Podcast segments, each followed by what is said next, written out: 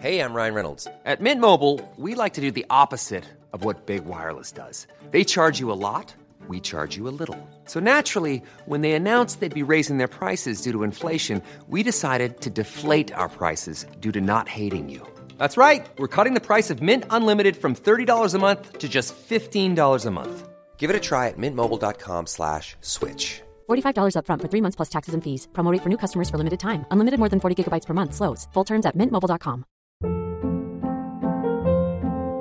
Hold up. What was that? Boring. No flavor. That was as bad as those leftovers you ate all week. Kiki Palmer here, and it's time to say hello to something fresh and guilt-free. Hello Fresh. Jazz up dinner with pecan-crusted chicken or garlic butter shrimp scampi. Now that's music to my mouth. Hello Fresh. Let's get this dinner party started. Discover all the delicious possibilities at hellofresh.com. Bonjour, c'est Jules Lavie pour Code Source, le podcast d'actualité du Parisien.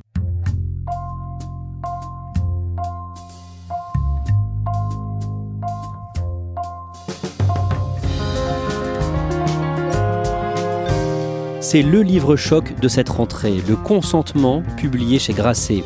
En rupture de stock dès sa sortie le 2 janvier, ce livre a permis de mesurer à quel point les mentalités ont changé. Vanessa Springora raconte comment un écrivain star des années 70-80, Gabriel Matzneff, a profité de sa faiblesse quand elle était jeune adolescente et elle précise que son récit littéraire n'est pas romancé. Code Source revient sur cette affaire en racontant la vie de Vanessa Springora avec deux journalistes du service culture du Parisien, Yves Jéglet et Catherine Ball.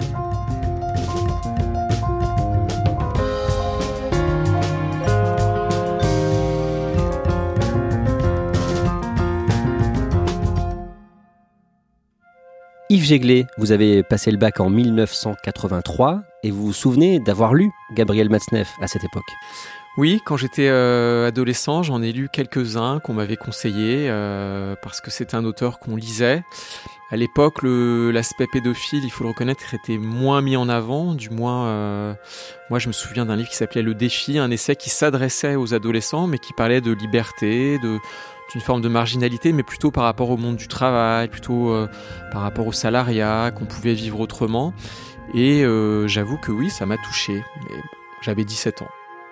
Qu'est-ce qui vous intéressait dans, ces livres à cette époque? C'est qu'il écrivait différemment des autres euh, écrivains, puisqu'il tenait effectivement un, journal intime. En général, un journal les écrivains le publiaient après leur mort. Lui le publiait finalement presque en direct, enfin quelques années après ce qu'il avait vécu. Vous savez, les adolescents aiment bien les journaux. Parfois, on en tient. Même, euh, du coup, il parlait beaucoup de lui-même. Il parlait aussi de ses lectures.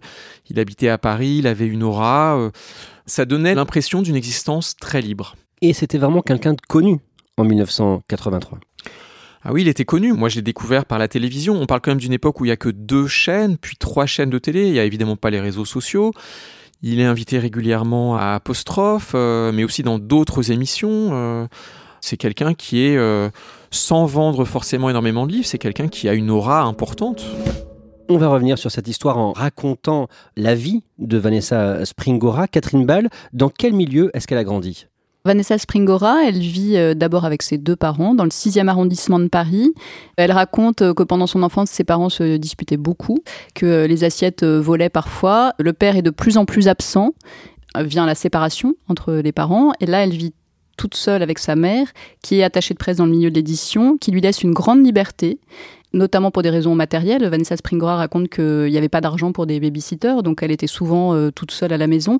Et en fait, très vite, sa mère la considère un peu comme une adulte et elle l'emmène, euh, dès qu'elle a 10 euh, ans, 11 ans, 12 ans, à des dîners. À quoi ressemble son adolescence? Alors, elle raconte qu'elle était très timide, qu'elle lisait énormément. Elle a vécu au milieu des livres, de par le métier de sa mère, et puis voilà, cette solitude, elle n'a pas de frères et sœurs. elle dit qu'elle se trouvait moche comme un crapaud et qu'elle cherchait l'amour. C'est le 6 novembre 1985 qu'elle rencontre euh, Gabriel Matzneff, écrivain donc très connu à l'époque. Elle a 13 ans. C'est au cours d'un dîner, elle raconte dans son livre Le consentement qu'au départ elle n'a pas tellement envie d'y aller, sa mère la traîne un peu, c'est un dîner mondain. Et euh, comme ça se passe souvent euh, dans ce genre de dîner, l'adolescente est en bout de table, personne ne s'intéresse à elle, mais il y a ce monsieur qu'elle décrit comme ayant un visage de bonze. Elle dit qu'il a une présence cosmique, voilà, il l'intrigue beaucoup et elle remarque qu'il ne cesse de la regarder à un moment où justement personne ne la regarde et où elle attend qu'on s'intéresse à elle. Est-ce qu'elle le connaissait déjà en tant qu'écrivain? Pas du tout, elle le connaît pas du tout, mais juste après le dîner, elle euh, se rend dans une librairie et là tout de suite elle voit une grande affiche de lui. Et donc elle se rend compte que c'est un écrivain qui est connu et elle, euh, elle commence à lire certains de ses livres et elle se rend compte que voilà, c'est quelqu'un qui passe à la télé euh, souvent, qui est très respecté. Donc elle est encore plus chamboulée d'avoir attiré l'attention de cet homme qui est très connu. Yves Jéglé, que se passe-t-il pour Vanessa Springora dans les mois qui suivent cette rencontre? Tout de suite après ce dîner, euh, Gabriel Matzneff commence à lui écrire des lettres. Hein. à l'époque, il n'y a pas d'email, il n'y a pas de SMS. Donc il y a une correspondance qui, en plus, pour une adolescente, est sans doute assez romantique. Euh. Et elle dit aussi qu'elle a senti un sourire paternel la première fois qu'elle a vu Matzneff. Donc la première lettre euh, est une lettre voilà sympathique à laquelle elle répond. Elle est très très fière. C'est la première fois qu'on lui écrit, hein, en la considérant vraiment comme une euh, personne, une, jeune femme. Hein, et, puis Madsneff lui envoie une deuxième lettre qui là est beaucoup plus insistante, ce qu'on pourrait appeler aujourd'hui une lettre de drague. Hein. Il lui propose un rendez-vous qu'elle accepte. Madsneff lui donne rendez-vous dans la rue, elle sait pas trop ce qu'ils vont faire. Ils doivent prendre un bus. Et là, elle comprend qu'il veut tout de suite l'emmener chez lui. Alors, elle est quand même un peu décontenancée de ce qu'elle raconte dans le consentement.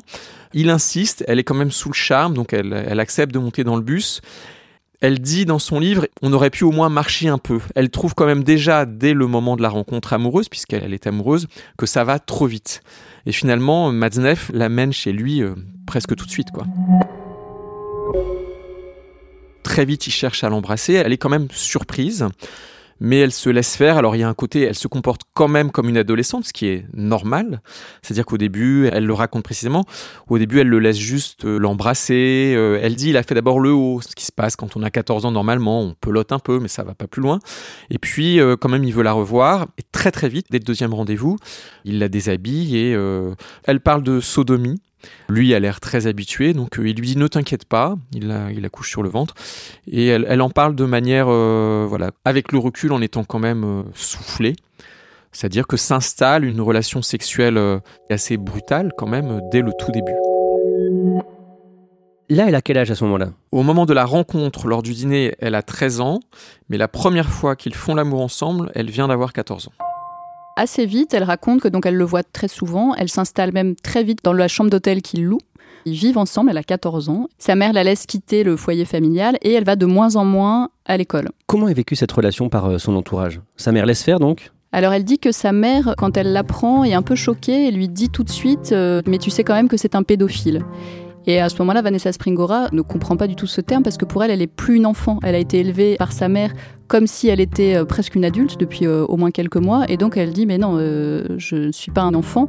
Elle met totalement de côté ce jugement de sa mère et elle raconte que sa mère s'est accommodée de sa relation avec Gabriel Matzneff, que même Gabriel Matzneff venait dîner chez sa mère avec elle. Ils étaient tous les trois. Elle dit voilà, on était comme la Sainte Famille, comme la Trinité. Et les professeurs se rendent compte que cette collégienne va de moins en moins en cours mais il se passe pas grand chose. Le père, lui, l'apprend, Vanessa Springora lui dit qu'elle couche avec Gabriel Matzneff qui a 50 ans. Le père, lui, est furieux, euh, lui dit qu'il va dénoncer Matzneff, et puis il disparaît. Elle le revoit plus du tout. Donc finalement, il y a une absence totale de réaction de l'entourage adulte de Vanessa Springora. Il y a un seul exemple dont elle parle dans le livre, puisque euh, il continue d'y avoir des dîners mondains, euh, c'est quand même très surprenant aujourd'hui, mais elle a 14 ans, 15 ans à la fin de leur relation, et un soir, il y a euh, quelqu'un qu'elle appelle Denis dans le livre, euh, on ne sait pas très bien qui c'est, mais c'est un adulte, et quand il voit Madsneff, il l'insulte et euh, il s'en va. Il ne veut pas rester là.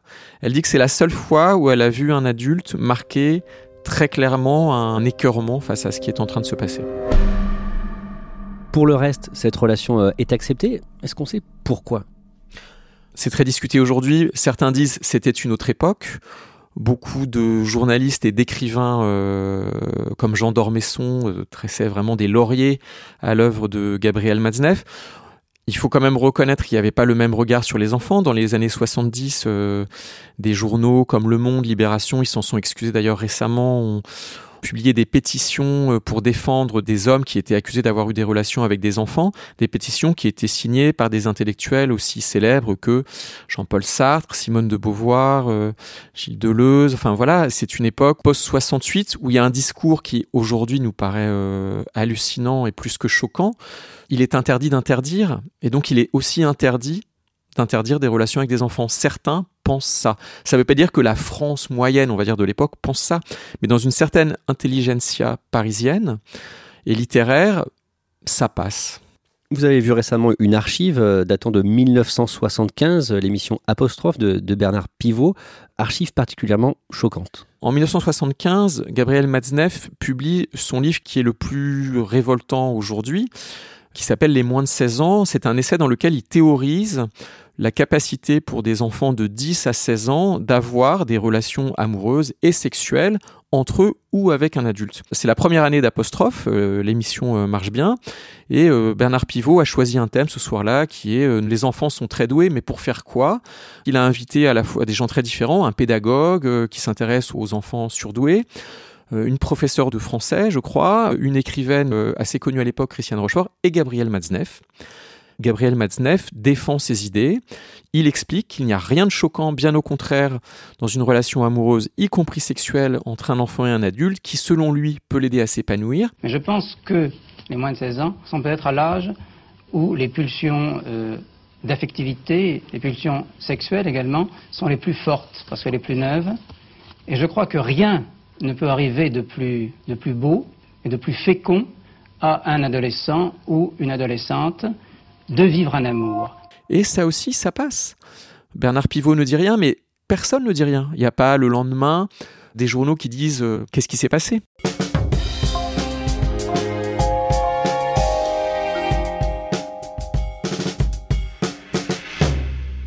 Catherine Ball, pendant leur relation, la brigade des mineurs est alertée. La brigade des mineurs reçoit plusieurs lettres de dénonciation anonymes de gens qui disent voilà, euh, Gabriel Matzneff a des relations avec euh, des collégiennes. Gabriel Matzneff est convoqué à plusieurs reprises. Il y va, on lui montre ses lettres de dénonciation. Il revient euh, chez lui, il en parle à Vanessa Springora, il a l'air un peu affecté. Bon, un jour où elle sort de la chambre de bonne de Gabriel Matzneff avec lui, elle croise deux policiers de la brigade des mineurs qui euh, interpellent Maznev et qui lui disent voilà, monsieur Maznev, on est de la brigade des mineurs, est-ce qu'on peut vous parler? Il dit ah, euh, pas tout de suite, mais euh, peut-être demain, voilà. Et ils n'ont pas un regard, ces deux policiers, pour l'adolescente de 14 ans qui sort de la chambre avec Maznev, qui est là. Je crois que là, elle comprend qu'il ne va pas vraiment être inquiété. Il a été effectivement convoqué à plusieurs reprises, y compris à cette époque, par la brigade des mineurs. Lui-même s'en vante, il dit qu'à chaque fois il est reçu avec beaucoup de courtoisie. Effectivement, il ne se passe rien et euh, Vanessa Springora raconte quand même dans son livre, sans le citer, que Gabriel Matzneff ne se promène jamais sans la lettre d'un président de la République, qui est l'un de ses amis. On comprend que c'est François Mitterrand, puisque c'est dans les années 80 et on sait qu'il y a eu une amitié entre eux. Ça ne veut pas dire qu'il est protégé, mais en tout cas, euh, Gabriel Matzneff est l'ami des puissants, et il a une lettre de Mitterrand sur lui, en tout cas il s'en vante. L'année de ses 15 ans, leur relation va battre de l'aile. Oui, ce qu'elle raconte dans le livre, c'est qu'un jour, elle a une euh, camarade de collège qui lui passe un petit mot sur lequel il y a écrit T'es cocu.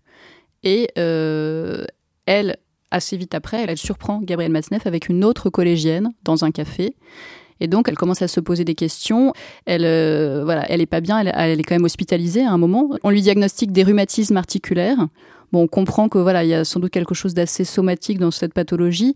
Et euh, donc voilà, leur euh, relation s'étiole un petit peu. Et un jour où elle est toute seule chez lui, elle se met à lire les livres défendus. Livres que Gabriel Matzneff lui avait interdit de lire, c'est ça? Voilà, il lui avait dit, dès le début de leur relation, il lui avait dit, ceux-là, tu ne peux pas les lire. Là, elle se rend compte qu'elle a affaire à un prédateur et à un ogre qui euh, non seulement collectionne les adolescents et même les enfants, et qui en plus s'en nourrit pour euh, raconter ses relations sexuelles dans des livres. Hmm. Que fait-elle à ce moment-là? À ce moment-là, elle en parle avec lui et elle commence le processus de séparation. Elle le quitte. D'abord, elle raconte qu'elle va voir Sioran, le philosophe Suran, qui est un ami de Matzneff, et qu'elle lui dit voilà, euh, j'ai découvert qu'il collectionnait euh, les jeunes adolescentes et même les enfants, euh, je peux plus vivre cette relation. Et Suran, comme d'autres adultes, lui dira mais tu dois te sacrifier pour ce très grand écrivain, céder à ses caprices, et il lui déconseille de le quitter. Je crois qu'on peut dire que quand le soir où elle va voir Suran, elle est dans un état hagard, elle n'ose pas rentrer chez elle, elle est totalement déscolarisée, elle est errante, presque vagabonde, puisqu'elle vit à l'hôtel. Et là, elle vient vraiment chercher une figure paternelle chez Suran.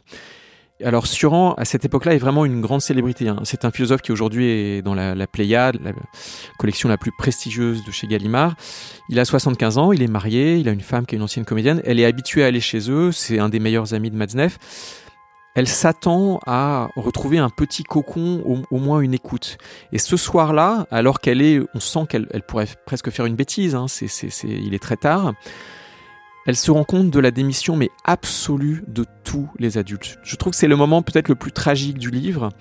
C'est un enfant, et elle se rend compte qu'elle ne trouvera aucune aide auprès d'aucun adulte.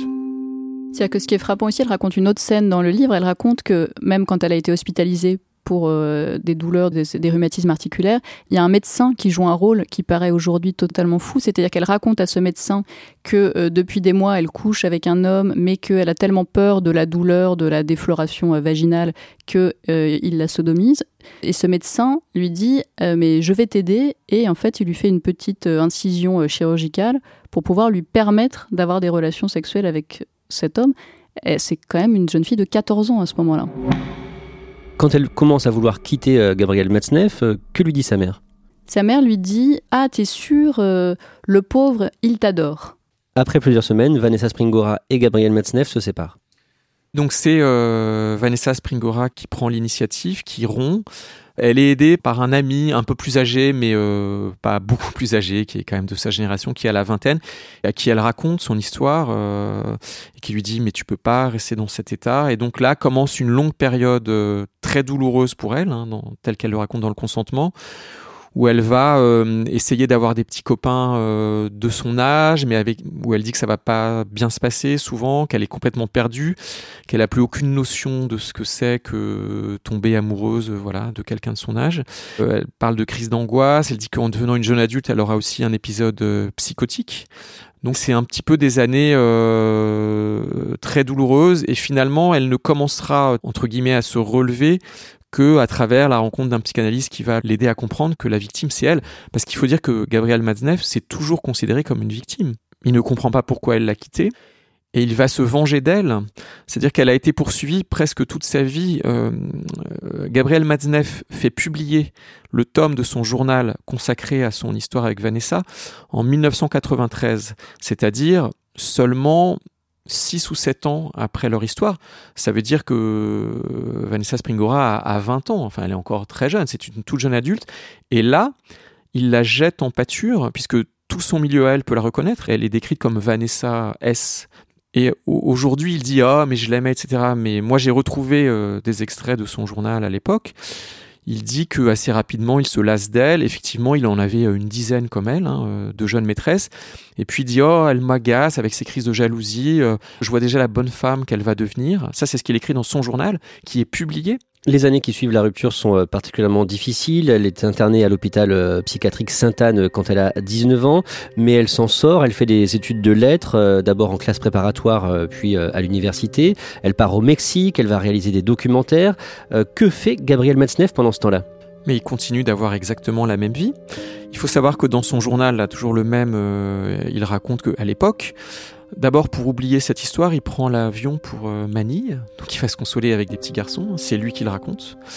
Et puis après, euh, à 50 ans, il fait encore euh, jeune, hein, il s'entretient beaucoup, il fait voilà, et donc il va avoir beaucoup beaucoup d'autres maîtresses de cet âge-là. Il va publier au total une quinzaine de volumes de son journal jusqu'à aujourd'hui. Il aura exactement la même vie qu'il a eue avec elle. Et en 1990, Gabriel Matzneff est invité une nouvelle fois dans l'émission euh, de Bernard Pivot, apostrophe, sur euh, Antenne 2 à l'époque. Alors il est invité effectivement pour parler de son dernier livre qui s'appelle Mes amours décomposés, dans lequel il raconte ses relations sexuelles avec euh, des adolescentes de 14, 15, 16 ans.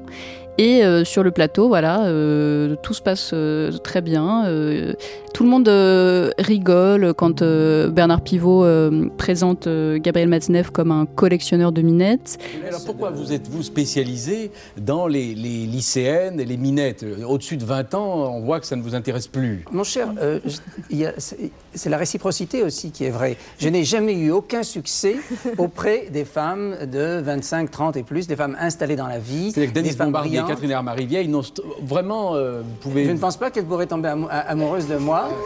C'est vraiment l'ambiance du dîner mondain.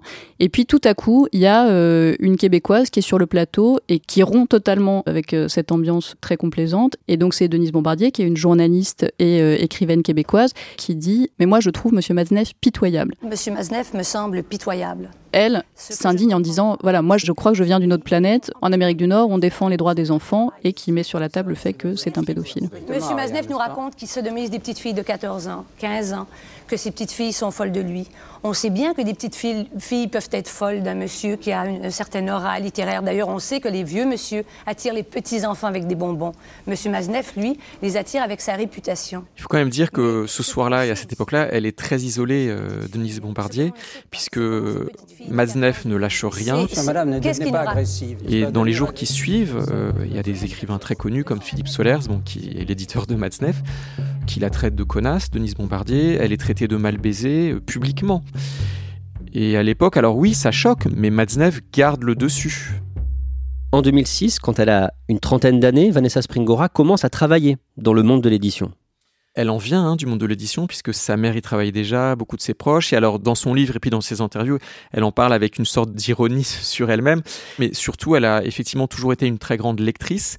C'est une grande amoureuse des livres, des textes, de l'écriture. Et finalement, elle ne va pas s'interdire de travailler dans l'univers qui aurait sans doute été le sien de toute façon, puisqu'elle elle dit à plusieurs reprises que des livres l'ont sauvée. Et effectivement, elle commence une carrière dans l'édition qui va très bien se passer. Elle ne va plus jamais revoir euh, Gabriel Matzneff? Non, elle ne le revoit pas, bien que lui cherche très souvent à la revoir. C'est quelque chose d'ailleurs de surprenant, puisqu'il il raconte toujours qu'il ne s'intéresse qu'aux très jeunes filles, mais il va poursuivre Vanessa Springora euh, jusqu'à 2015, tel qu'elle le raconte.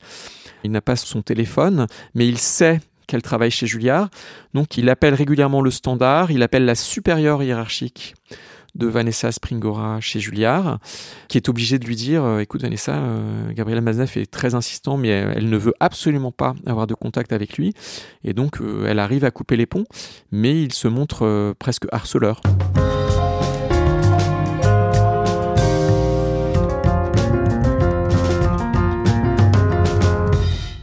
Catherine Ball, le 2 janvier, est donc paru son livre, Le consentement. Qu'est-ce qui l'a poussé à écrire cette histoire, à raconter son histoire Alors elle dit qu'elle portait ce livre en elle depuis de nombreuses années, que le déclic, ça a été le Renaudot. En 2013, Gabriel Matzneff reçoit le prix Renaudot dans la catégorie essai. Et elle dit qu'elle a mis quelques mois avant de se mettre vraiment à, à écrire, mais que c'est vraiment cet événement, le fait qu'il soit comme ça honoré, consacré par euh, la communauté des éditeurs, qui l'a poussé à, euh, à son tour, donner sa version de l'histoire, qui lui avait été confisquée jusqu'à présent. Ça a été difficile, ce processus d'écriture? Oui, ça a été très difficile. Elle a commencé en 2014, ce qui est intéressant puisque c'était avant l'affaire Weinstein. Mais alors au début, euh, elle veut écrire le journal de Lolita, c'est-à-dire qu'elle veut donner le point de vue de l'adolescente dans une histoire entre voilà un séducteur et une jeune fille. Puis au bout de deux trois chapitres, elle se rend compte que ça marche pas du tout, que c'est pas bon, donc elle arrête. Et puis euh, à un moment, elle a le déclic. Elle se dit mais il faut que je le raconte un peu comme un journal, moi aussi, un journal littéraire, c'est-à-dire pour elle le- la qualité d'écriture est très importante, mais elle raconte comme ça une succession de scènes vraies. Elle dit que rien n'est romancé, même si ça passe par le prisme de sa subjectivité et de la mémoire. Et là, ça c'est vers 2016, euh, début 2017, elle a ce déclic et là elle va jusqu'au bout. Et ce livre s'annonce comme un énorme succès d'édition. Oui, c'est un déferlement. Il a été tiré euh, à l'origine à 20 000 exemplaires, euh, ce qui n'est pas négligeable pour un premier livre d'une auteure complètement inconnue, relatant des faits datant d'il y a 30 ans sur un écrivain lui-même en partie oublié. Ces 20 000 exemplaires se sont arrachés en quelques jours. Euh, deux jours après sa sortie, le livre n'était déjà plus disponible dans trois quarts des librairies en France. Sur les sites internet, il y avait des délais d'attente assez longs. Donc il a déjà été retiré à 65 000 exemplaires. On peut s'attendre à ce que ce soit un, succès phénomène du début 2020. Elle-même dit qu'elle est surprise et elle dit euh, si j'avais sorti ce livre il y a cinq ans, j'aurais sans doute pas eu cette écoute. Elle, elle le portait depuis de nombreuses années, mais entre-temps, il y a eu euh, effectivement l'affaire Weinstein, MeToo, et elle dit voilà, ce qui a changé, c'est pas le fait que les femmes prennent la parole, les femmes ont toujours pris la parole. Ce qui a changé, c'est que aujourd'hui, on les écoute et que ce livre, il s'inscrit dans un mouvement plus général. Et ce livre sort alors qu'elle vient d'être nommée directrice des éditions Julliard il y a quelques semaines. Comment est-ce qu'elle vit euh, ce succès, ce moment, Yves Jéglé Déjà, je crois le fait qu'elle ait été nommée euh, directrice des éditions Julliard, ce qui est un poste très important, c'est un moment où elle est sans doute euh, plus confortable dans sa vie professionnelle. Elle est dans une période de réussite. Elle a certainement plus de maturité pour pouvoir supporter un succès qu'elle a aussi craint un petit peu, puisque moi, quand je l'ai interviewée, c'était quelques jours avant la parution. Elle avait un petit peu peur. Elle disait J'espère que mon fils va pas se prendre des blagues dans la cour du collège à la rentrée.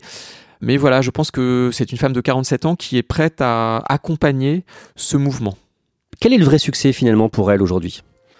C'est d'avoir écrit ce livre sous une forme euh, littéraire proche du conte, c'est ce qu'elle souhaitait, avec une morale, un livre qui soit réussi. Elle dit qu'elle l'a écrit d'abord pour elle-même, que ce livre, elle en est fière, elle en était fière avant même qu'il soit édité. La première personne à qui elle l'a fait lire, c'est son compagnon, le père de son fils. Je crois que c'est d'abord de cet amour-là et de cette reconnaissance-là dont elle est fière.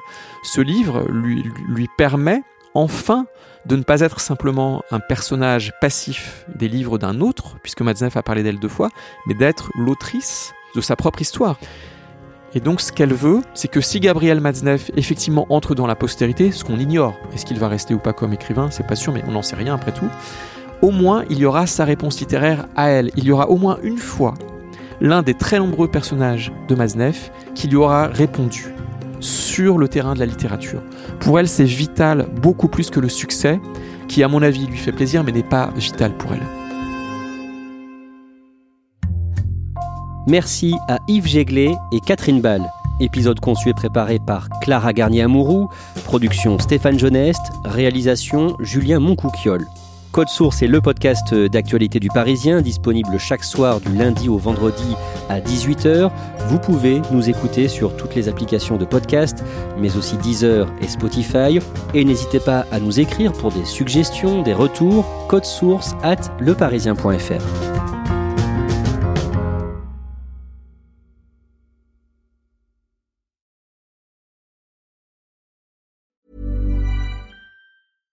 catch yourself eating the same flavorless dinner three days in a row? Dreaming of something better? Well, HelloFresh is your guilt-free dream come true, baby. It's me, Kiki Palmer.